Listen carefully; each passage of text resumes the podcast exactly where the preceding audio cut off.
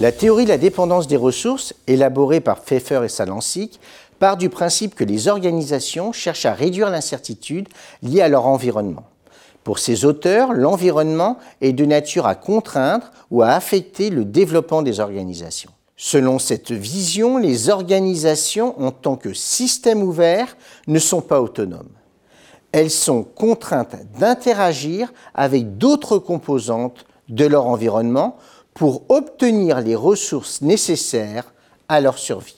La théorie de la dépendance des ressources est en effet fondée sur une proposition clé, à savoir que la pérennité d'une organisation dépend de son aptitude à acquérir et à maintenir les ressources nécessaires à sa survie.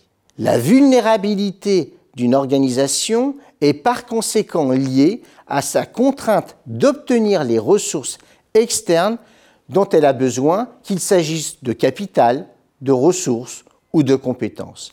L'organisation doit donc contrôler les ressources dont elle a besoin si elle veut que l'environnement soit moins contraignant, quitte à s'allier avec d'autres organisations.